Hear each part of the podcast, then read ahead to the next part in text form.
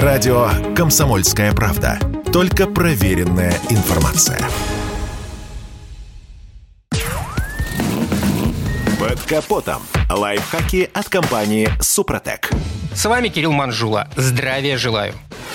Тут на днях встал на трассе. Как всегда, беда пришла откуда не ждали. У меня порвался ремень генератора. Итог – испорченный выходной и несколько тысяч рублей за эвакуатор и ремонт. В этой связи задумался, а можно ли было вовремя заметить, что ремень пора менять? Самым главным признаком износа считается появление характерного свиста. Этот звук можно услышать, поддав на генераторное оборудование соответствующую нагрузку. На практике это выглядит просто. Нужно запустить кондиционер или просто включить фары дальнего или ближнего света. Далее запускается двигатель и нажимается педаль газа. Если в этот момент появляется свист из-под капотного пространства, ремень ослаб, но свист и ослабление натяжения еще не говорит о полном износе. В некоторых случаях он лишь немного потрепанный, но еще пригодный к дальнейшей эксплуатации. Свист не выступает сигналом о критической неисправности узла, но это очевидный признак того, что в скором времени придется менять элемент. Когда устройство изнашивается и натяжение натяжение снижается, генератор продолжает функционировать. Пусть его эффективность снижается и заряд может подаваться частично, доехать до автосервиса или собственного гаража можно. Значительно хуже свиста считается постоянный шум от генератора. Причем появляться он может при нагрузке и без воздействующей нагрузки со стороны электрозависимого оборудования. Также понять, что с ремнем беда, можно просто осмотрев его. При изучении состояния ремня можно обнаружить обрывы, трещины, следы потер потертостей, растрепанные края, смещение шкива, появившиеся нити, образовавшиеся пятна масла на поверхности и прочее. Ремень может износиться по естественным причинам